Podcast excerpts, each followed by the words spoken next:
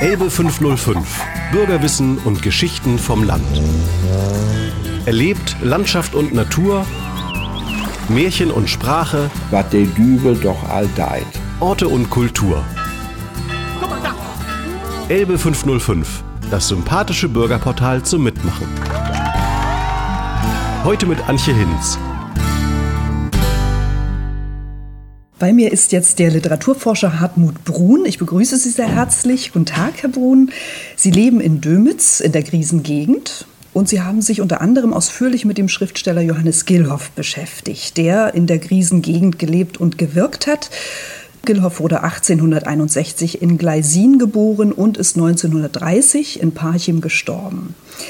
Sie haben ja auch einige Publikationen über Gillhoff herausgegeben. Sie sind Vorsitzender der Johannes Gillhoff Gesellschaft. Darüber sprechen wir dann später noch. Zunächst interessiert mich, wann und wie sind Sie denn zum ersten Mal auf Johannes Gillhoff gestoßen? Das ist eigentlich eine eigenartige Geschichte.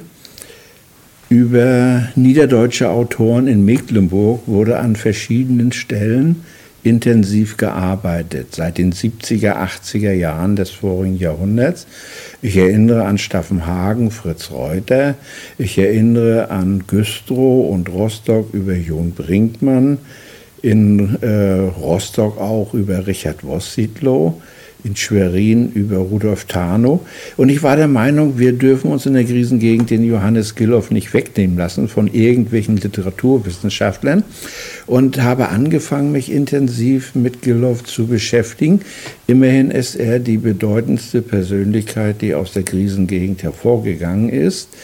Und darüber hinaus ist er nach Fritz Reuter der zweite niederdeutsche Autor aus Mecklenburg, dessen Werk nicht nur in viele europäische Sprachen, sondern auch in die Sprache eines fremden Kulturkreises übersetzt wurde, nämlich ins Arabische. Einer ihrer Gilhoff-Preisträger hat ähm, deshalb auch den Preis bekommen, wenn ich das richtig äh, nachvollzogen habe, an der Liste der Ausgezeichneten. Mhm.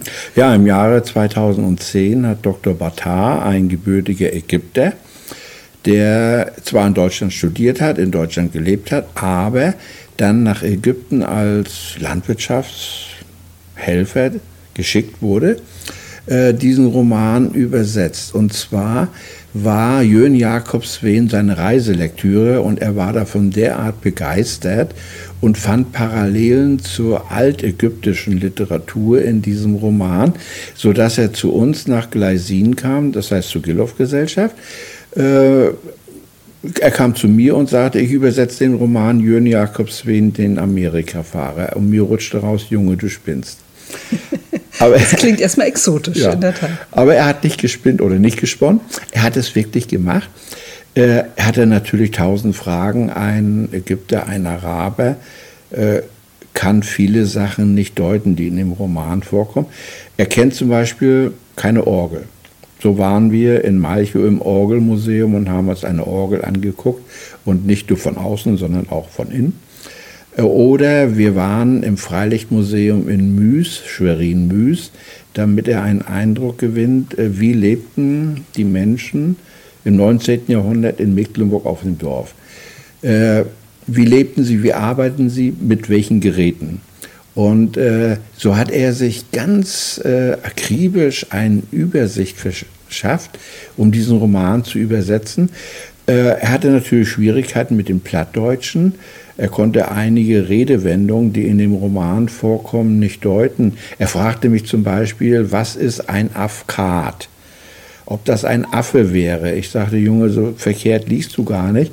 Das ist ein Advokat, ein Rechtsanwalt. es gibt so Sprichwörter, die Dübel und die Afkat gehen Hand in Hand über die Straat. Ja. Äh, er hat Wort gehalten, im Jahre 2010 lag der Roman wirklich auf Arabisch vor. Und das Interessante ist, äh, die Akademie der Wissenschaften in Kairo hat diesen Roman als beste ausländische Übersetzung des Jahres sogar ausgezeichnet. Leider haben wir jetzt den Bezug zu Kairo, äh, zu Ägypten verloren, weil der Preisträger kurz nach der Preisvergabe verstorben ist und inzwischen seine Frau auch. Jetzt sind wir schon ziemlich in die Details eingestiegen. Hm, vielleicht noch mal einen Schritt zurückgehen. Ähm, können Sie einen Überblick erstmal geben über das, was ähm, ähm, Johannes Gilhoff an Literatur hinterlassen hat. Also ähm, ja, welche Art von Literatur ist das? Sie haben ja schon Jörn Jakob Sveen erwähnt. Mhm. Äh, Jörn Jakob Sveen ist sein bekanntestes Buch. Er war natürlich äh, weitaus fleißiger. Johannes Gilhoff war wie seine Vorväter Lehrer. Äh, seine erste Lehrerstelle, seine erste ordentliche Lehrerstelle bekam er in Spornitz bei Parchim. Und er hatte sich recht schnell in seinen Job eingearbeitet und fand keine rechte Befriedigung mehr, nur Dorfschulmeister zu sein. Äh, so beschäftigte er sich mit volkskundlichen Aufgaben. Er sammelte Sprichwörter, er sammelte plattdeutsche Rätsel, er sammelte umgangssprachliche Wendungen und so weiter. Und parallel zu Johannes Gilloff hatte Richard Wossidlo mit ähnlichen Sammlungen begonnen. Beide erfuhren voneinander und beide korrespondierten und ähm, äh, äh, tauschten ihre Sammelergebnisse aus und vervollkommneten so ihre äh, eigenen Sammlung. Und inzwischen war Gilloff von Spornitz nach Parchim als Lehrer übergewechselt. Und das ging alles recht gut zwischen den beiden Volkskundlern.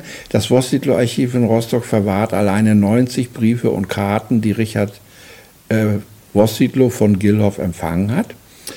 Das ging alles recht weit, äh, so weit gut, bis eines Tages Gilhoff Wossidlo mitteilte, dass er den plattdeutschen Rätselschatz Mecklenburg so ziemlich erschlossen habe, daran denke, daraus ein Buch zu machen.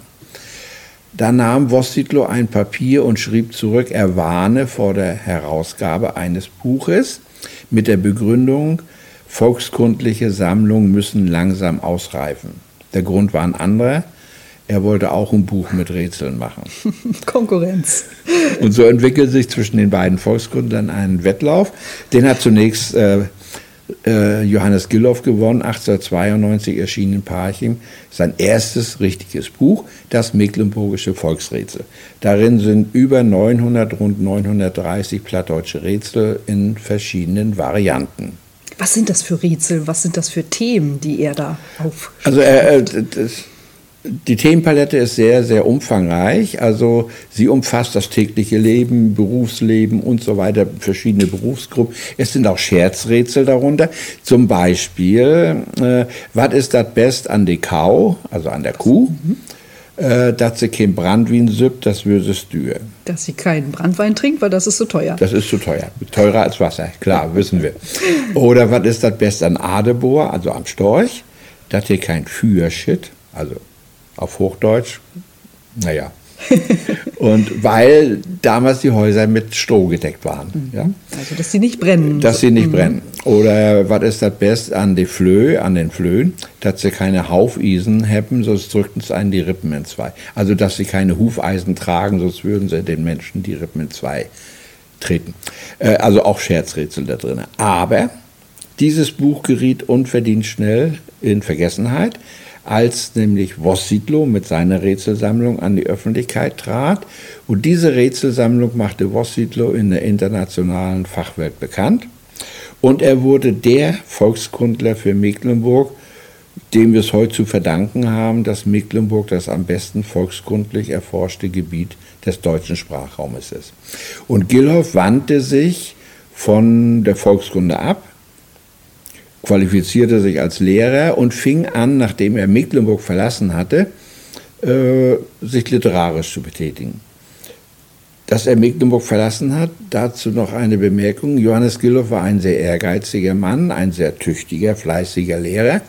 Er machte in Schwerin 1896 seine Mittelschullehrerprüfung, bestand 1899 in Magdeburg sein Rektoratsexamen blieb aber in Mecklenburg einfacher Volksschullehrer. Weil in Mecklenburg konnten bis 1918 seminaristisch gebildete Lehrer kein Schuldirektor werden. Das blieb Akademikern und fast ausschließlich Theologen vorbehalten. So entschloss sich Gilhoff, seine Heimat zu verlassen. Er wanderte aus. Und zwar schrieb er Briefe an ausländische Schulen, das heißt an preußische. Er schrieb nach Berlin, nach Danzig, Stettin und bekam 1903 eine Anstellung in Merseburg und dann ein halbes Jahr später in Erfurt im preußischen Schuldienst. In Preußen wurden seine Qualifikationen und seine Fähigkeiten anerkannt. Er unterrichtete dort als Seminarlehrer junge Erwachsene und bildete sie zu Lehrern aus. Also auch er ist ausgewandert, weil er enttäuscht von seiner Heimat Mecklenburg war. So wie andere auch, über die er ja in Jörn Jakob Sven schreibt. Was ist das für ein Roman? Sie müssen sich so vorstellen, also dieser Roman, in diesem Roman schreibt er sich auch etwas von der Seele. Mit den Augen dieses Auswanderers Jörn Jakob Sven schaut Johannes Gilloff auf Altmecklenburg zurück und unterzieht dabei die wirtschaftlichen, sozialen, politischen Verhältnisse in Mecklenburg einer schonungslosen Kritik. Aber nicht so offensichtlich, er macht das ganz geschickt. Er bedient sich des Umkehreffektes. Er vergleicht Mecklenburg immer wieder mit dem damals fortschrittlichen Amerika und kommt immer zu dem Schluss, in Mecklenburg ist alles größer, alles schöner, alles besser. Eine typische Szene, als Jürgen Jakobswen in Amerika angekommen ist, steht er an der Straße. Da kommt eine feine Kutsche gefahren, darin sitzt ein feiner Herr. Er nahm seinen Hut ab und sagte zu seinem Nachbarn, das ist wohl der Großherzog von Amerika. Da sagte, der Großher äh, sagte sein Nachbar, wir haben in Amerika keinen Großherzog. Na, wie soll die neue Welt da bestehen, wenn sie nicht mal einen Großherzog haben? So, Perspektivwechsel das, sozusagen ja, auf humorvolle so, Weise. Äh, was, Sie fragten, was ist das Besondere an diesem Roman? Das ist eigentlich äh, die Sprache und der Stil. Johannes Gillhoff hat länger als naja, neun Jahre, möchte ich sagen. Johannes Gillhoff war ein sehr fleißiger Mensch. Äh, Im preußischen Schuldienst hat er jährlich wahnsinnig viele umfangreiche Aufsätze, Rezensionen und Beiträge veröffentlicht, hat ein Erzählband veröffentlicht und auch äh, eine Untersuchung zur Sprache des kleinen Katechismus äh, im Jahre 1909 und erst 1917 den Jürgen Jakob Sven. Und dazwischen gibt es keine Veröffentlichung. Also hat er sehr lange und sehr verbissen an diesem Roman gearbeitet, um den richtigen Stil und die Sprache rauszufinden. Der Auslöser und Mittel zum Zweck für diesen Roman waren Briefe, die er vom Vater bekam. Der Vater war 53,5 Jahre Lehrer in Gleisin, immer auf der gleichen Stelle. Und in diesen mehr als 50 Jahren sind aus Gleisin 350 Menschen, Frauen, Männer und Kinder nach Amerika ausgewandert. Und wie Johannes Gülloff im Vorwort schreibt, mit 250 von ihnen stand mein alter Vater im Briefwechsel. Das ist so zu verstehen. Nachdem die Gleisiner in Amerika angekommen waren, schrieben sie Briefe an Freunde, Verwandte und Bekannte. Die gingen mit dem Brief in der Hand zu Vater Gilloff, zum Schulmeister, äh, weil der Schulmeister im Dorf für alle schriftlichen Angelegenheiten zuständig war. Der Schulmeister las ihnen die Briefe vor und beantwortete auch im Namen der Freunde, Verwandte, Bekannte die Briefe.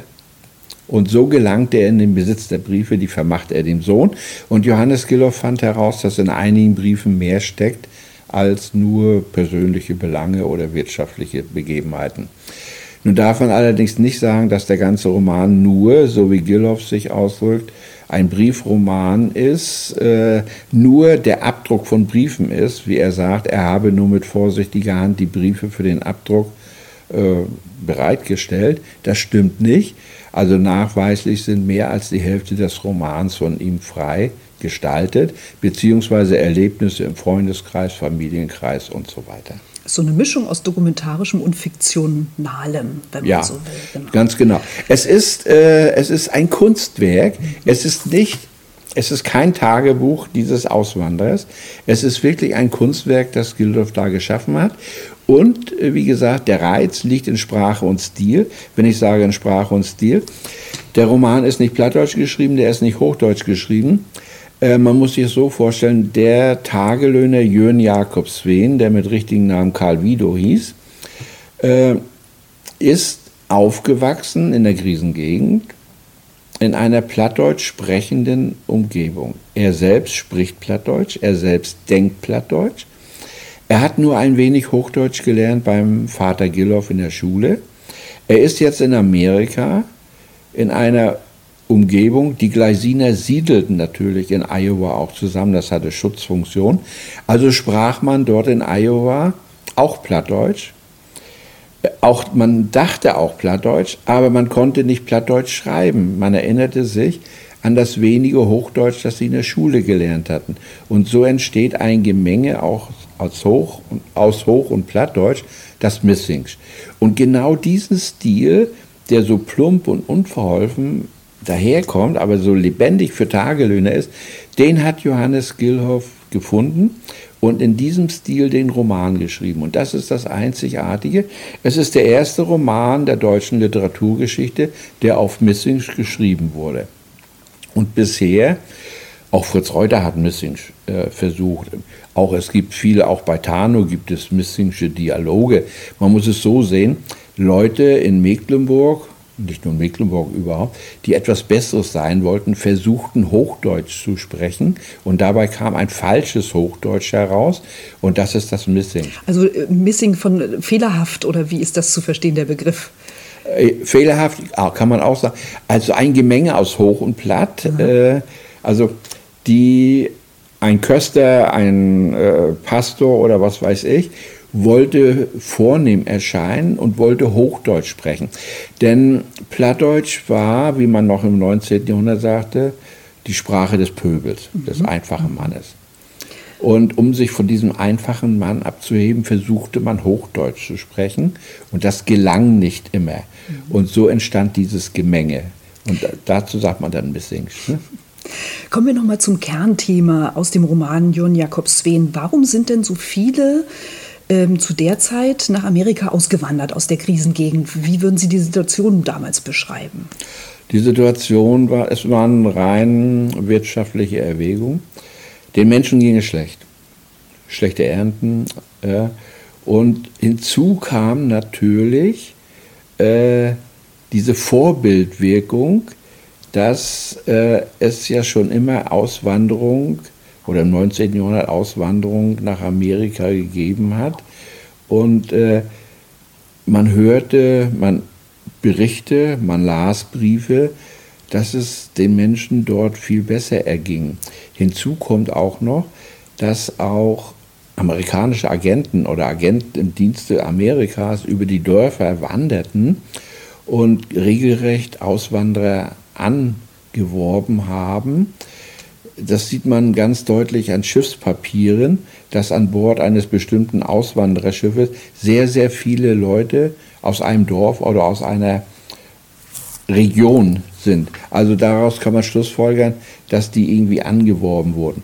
Und es war auch wirklich so, in der Zeit unmittelbar nach dem amerikanischen Bürgerkrieg haben, die, äh, haben sie wirklich Einwanderer angeworben, die Amerikaner vertrieben, die Indianer, und suchten Siedler für das Land, das man den Indianern weggenommen hatte. Auch Amerika hat seine Geschichte. Mhm. Und äh, die Leute, die damals unmittelbar nach dem amerikanischen Bürgerkrieg, dazu gehört Jön Jakobswen, dort eingewandert sind, äh, die haben recht günstig Land erwerben können und hatten günstige Bedingungen äh, daraus etwas zu machen. Und waren dann auch hauptsächlich in der Landwirtschaft tätig oder gab es auch typische Handwerksberufe, die sozusagen mit nach Amerika genommen wurden? Also es, ja, natürlich gab es auch Handwerker, aber in der Regel waren es in Mecklenburg äh, Leute aus der Landwirtschaft. Mecklenburg war ein reines Agrarland und ähm, es waren die Leute aus der Krisengegend, aber noch mehr, das trifft aber nicht für uns zu, äh, waren es Tagelöhner und Mägde aus den großen Gütern. Die Leit Leibeigenschaft in Mecklenburg wurde 1820 aufgehoben. Äh, das hatte aber auch zur Folge, dass der Gutsbesitzer nun nicht mehr verantwortlich für seine Untertanen war. Also vorher musste er dafür sorgen, dass sie ein Dach über dem Kopf hatten, dass sie was zu essen bekamen, dass sie Heizung im Winter bekamen. Äh, das war er nun nicht mehr. Und hinzu kam der Fortschritt in der Landwirtschaft äh, durch die Einführung von Technik und auch von Düngemittel wurden Arbeitskräfte freigesetzt. Und so kam es häufig vor, dass von den Gütern Leute ganz einfach vertrieben wurden und die wanderten aus. Mhm. Johannes Gilloff hat ja die Bewohner der Griesengegend sehr eindrücklich beschrieben. Und soll man immer ein bisschen vorsichtig sein mit Stereotypen? Ich meine, dieses Zitat mit in ihren eckigen Köpfen. Haben, haben Sie es im Kopf? Sonst würde ich es mal kurz vorlesen. In ihren eckigen Köpfen ist viel Klugheit. Langsam im Denken, Reden und Handeln erwarten sie nichts vom Augenblick, halten aber zäh an dem fest, was sie sich einmal vorgenommen haben. Also wie würden Sie denn als Insider der Sie ja heute noch in der Krisengegend mhm. leben, diese Menschen beschreiben, die hier leben? Die Menschen der Krisengegend waren immer kreativ. Und zwar, ich will Ihnen mal ein Beispiel nennen. Äh, Fritz Reuter hat es irgendwo geschrieben, auf einem großen Gut in Mittel- in Ostmecklenburg gab es eine Magd, äh, die ging morgens zum Melken wenn die Gutsglocke geläutet wurde. Eines Tages fiel die Glocke runter, konnte nicht mehr geläutet werden, also ging sie auch nicht zum Melken. Also diese Menschen waren erzogen, auf Befehl zu arbeiten. Die Menschen der Krisengegend waren anders. Die waren immer selbstständig. Es gab hier keine Güter, jeweils keine nennenswerten. Sie waren auf sich allein angewiesen äh, und mussten sich immer etwas einfallen lassen zum Überleben im, in der Auseinandersetzung mit ihrer Umwelt. Also entwickelte sich hier ein selbstständig denkender, selbstständig handelnder Menschenschlag gegenüber den interessenlos gemachten Menschen auf den großen Gütern. Das unterscheidet die Menschen der Krisengegend vom restlichen Mecklenburg. Und das wirkte sich bis zum Ende des vorigen Jahrhunderts, vielleicht bis in unser Jahrhundert hinein aus. Das sagt Gilloff damit, in ihren eckigen Köpfen ist viel Klugheit. Er will damit ausdrücken, dass diese Menschen wirklich äh, ja, nachdachten über das, was sie machen mussten. Mhm. Und hinzu kommt noch, die Menschen der Krisengegend waren besonders sesshaft. Über viele, viele Generationen sind sie hier ansässig. Das hat dann dazu geführt, dass die Dörfer, wenn sie durch das Land fahren, die Dörfer der Krisengegend unterscheiden sich ganz deutlich. Es sind Bauerndörfer von den Gutsdörfern, wo die großen äh, Güter vorherrschten. Hier sind es Bauerndörfer mit schmucken Häusern, die sich auch ganz besonders dadurch unterscheiden, dass hier Klump, das heißt Raseneisenstein, als Baumaterial verwendet wurde, währenddessen die Gutsdörfer aus einem Gutshof und Tagelöhnerkarten bestehen. Mhm. Schauen wir nochmal auf Johannes Gillhoff. Ähm, inwiefern stand er auch in Kontakt mit anderen Künstlern? Sie haben ja schon ähm, Literaten genannt, wo es so einen kleinen Konkurrenzkampf auch gab. Mhm. Wie war das mit, ich sag mal, bildenden Künstlern? Gab es da auch einen Austausch? Johannes Gillhoff war, äh, nachdem er in den Ruhestand getreten war, 1925, 1924, Entschuldigung, kehrte er erst dann nach Mecklenburg zurück, und zwar nach Ludwigslust in die Hauptstadt der Krisengegend und übernahm die Herausgabe der Mecklenburgischen Monatshefte. Die Mecklenburgischen Monatshefte, das erste Heft erschien im Januar 1925, waren eine Zeitschrift, wie der Name sagt, erschien monatlich, äh, für alle Bereiche der Kunst, Kultur, Literatur, Geschichte. Und Johannes Gilloff hat es geschafft, alle namhaften Künstler, Schriftsteller, Laienforscher, Wissenschaftler seiner Zeit für diese Zeitschrift zu gewinnen. Und nicht nur Schriftstellerkollegen, sondern auch bildende Künstler. Interessant ist an den Monatsheften, zu der Zeit wurde Ernst Barlach in Güstrow schon angefeindet. Und Johannes Gilloff räumte in seinen Monatsheften dem Ernst Barlach immer großen Platz ein. Nicht nur das, äh, ja, äh, ja, Skulpturen von Barlach abgedruckt wurden, auch von Barlach Texte abgedruckt wurden. Darüber hinaus, wie gesagt, stand er mit allen in äh, regen Briefkontakt und Johannes Gilloff war, ein, als Beispiel will ich mal eins nennen, ein sehr kritischer Herausgeber, was natürlich dem Niveau der Monatshefte nicht geschadet hat, im Gegenteil. Er wollte Qualitätsbeiträge sehen. Hans Frank war zu der Zeit ein berühmter Schriftsteller in Schwerin. Und Hans Frank hatte Gilhoff mal eine Erzählung geschickt. Und dann nahm Gilhoff eine Postkarte und schrieb zurück, mein lieber Hans Frank, Anfang und Ende gefallen mir ja noch. Aber was dazwischen liegt, kann ich meinen Leser nicht bringen. Also er war ein sehr kritischer Mann, was natürlich dazu beigetragen hat, dass die Monatshefte das Beste waren, was es je auf diesem Gebiet in Mecklenburg bis heute gab. Mhm. Ich habe es schon erwähnt, Sie sind Vorsitzender der Johannes Gilhoff Gesellschaft. Was genau macht diese Gesellschaft? Die macht genau das, was alle anderen Literaturgesellschaften auch tut. Sie ist gegründet worden 1993. Ähm, es gibt eigentlich ja als eine Säule natürlich das Leben, Werk und Wirken von Johannes Gilhoff äh, in die Öffentlichkeit zu tragen und auf diesem Gebiet zu forschen. So haben wir als Gilhoff-Gesellschaft alle Bücher von Johannes Gilhoff neu herausgegeben und geben gegenwärtig ein Gilhoff-Jahrbuch heraus, wie es der Name sagt, jährlich. Und äh, dort werden neue Erkenntnisse in der Gilhoff-Forschung veröffentlicht.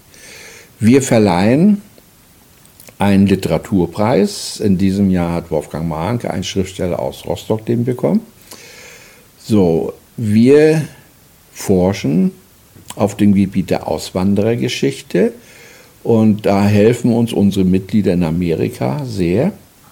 Und was auch ein sehr großes Gebiet unserer Gesellschaft ist, ist die Pflege und Verbreitung und Förderung der plattdeutschen Sprache und Literatur. Und als solche führen wir jährlich, das seit 25 Jahren, äh, plattdeutsche Lesungen in Gleisin durch, äh, zehn Stück im Jahr. Und wir unterstützen die Herausgabe von plattdeutschen Büchern der Autoren, die bei uns eben lesen oder die sich an uns wenden, beziehungsweise äh, ermöglichen denen auch ihre Texte, ihre neuen Texte, wenn sie kein eigenes Buch machen können, äh, bei uns in den Jahrbüchern abzudrucken. Also Pflege und Verbreitung der plattdeutschen Sprache und Literatur, Leben und Werk und Auswandergeschichte, das sind unsere drei großen Säulen, mit denen wir uns beschäftigen. Und es gibt noch etwas sehr Wichtiges. Sie betreiben ein äh, Museum, ein, ein Gilhoff, die Gilhoff-Stuf im Geburtsort in Gleisin. Ähm, was genau kann man da sehen in diesem mhm. Museum? Ähm, 1986, zum 125. Geburtstag von Johannes Gilhoff, gab es zum ersten Mal eine Festveranstaltung und zum ersten Mal eine Ausstellung zu Leben, Werk und Wirken von Johannes Gilhoff. Und das war eine Wanderausstellung, die wurde in Dömitz gezeigt, auf der Festung, in Parchim im Museum, in Schwerin im Museum, im in Rostock im Theater und im Museum in Beutzenburg. Das heißt, sie wanderte durch das Land, wurde dann aufgelöst. Das heißt, die Leihgaben wurden zurückgegeben an die Landesbibliothek zum Beispiel. Äh, und 1992 trat die Gemeinde Gleisin an mich heran das ehemalige Schulhaus ist zu der Zeit halb leer geworden. Solange wohnten zwei Familien, jetzt wohnte nur noch eine Familie darin. Und die Gemeinde hatte den Gedanken, dort eine Ausstellung zu Gilhoff einzurichten. Und so bildeten äh, die Exponate, der Rest dieser ersten Ausstellung, den Grundstock für die erste Ausstellung in Gleisin. Und äh, 2009, 2010 ist dann mit großzügiger Unterstützung der Stadt Ludwigslust diese Ausstellung von Grund auf neu gestaltet worden, modernisiert worden. Und heute sieht man in der Gilloff-Stuf äh, eine zweigeteilte Ausstellung. Der eine Komplex beschäftigt sich mit der Auswanderergeschichte, mit den Ursachen, mit den Folgen. Und der andere Teil Leben, Werk und Wirken von Johannes Gilloff. Mhm. Was fasziniert Sie persönlich so sehr an Johannes Gilhoff? Ja, das ist der Stil, wie er schreibt. Nicht nur der Jürgen Jakobswen. Äh, ich finde zum Beispiel sein Erzählband Bilder aus dem Dorfleben. Darin sind 13 Erzählungen, Feuilletons, Skizzen teilweise besser gelungen. Johannes Gilhoff war ein sehr verbissener Arbeiter. Es klingt so einfach, so leicht, wenn man ihn liest, aber es ist nicht mit einfacher Hand hingeschmissen. Er hat wirklich jeden Satz ausformuliert. Und das ist das Faszinierende, wenn man Gilhoff liest. Also es ist sein besonderer Stil, der sich schon in seinen Erzählungen abzeichnet und dann im Jürgen Jakobswen eben seinen Höhepunkt erlebt. Es ist ganz einfach, ja, seine Schreibart, die mhm. ist etwas Besonderes. Er wurde nach dem Tod von einigen kopiert, aber es ist nicht gelungen. Keiner hat an ihn herangereicht. Keiner hat an ihn herangereicht. Er ist, man muss ihn auch innerhalb der niederdeutschen Literatur Deutschlands als Einzelgestalt betrachten. Er steht in keiner Reuter-Nachfolge oder Brinkmann-Nachfolge, wie man andere Autoren zuordnen könnte. Er nicht. Also er ist, er hatte keine Vorbilder und er hat keine Nachahmer. Herr Brun, Sie haben ja 1990 selbst ähm, den Preis der Gilhoff-Gesellschaft bekommen. Wofür? Das ist das Merkwürdige. Ich habe ihn nicht für Gilhoff bekommen, sondern ich habe äh, den Gilhoff-Preis damals noch in Hamburg, nicht in Gleisin, bekommen für die Herausgabe der literarischen Merkwürdigkeiten. Merkwürdigkeiten mit Bindestrich geschrieben, das heißt es merkenswürdig als auch merkwürdig. Und Merkwürdigkeiten war eine Artikelreihe, rund 120 Stück, äh, wo Schriftsteller aus Mecklenburg vorgestellt wurden. Und diese Artikelreihe erschien über viele Jahre im Norddeutschen Leuchtturm. Es war eine Wochenendbeilage der Norddeutschen Zeitung und dann später in Form von vier Broschüren. Und für die Merkwürdigkeiten habe ich den Gilloff-Preis bekommen. Und den Ludwig-Reinhardt-Preis, den habe ich nachher für Gilloff bekommen. Und den Reuter-Preis habe ich für Voss und Haas bekommen. Also, also es passte alles nicht. so ist es manchmal verdreht, ja. aber am Ende kommt dann alles wieder zusammen. Mhm. Herzlichen Dank, Hartmut Brun, für diese ausführlichen Erzählungen zu Johannes Gilloff. Habe hab ich so lange Vielen Dank. gesammelt, ja?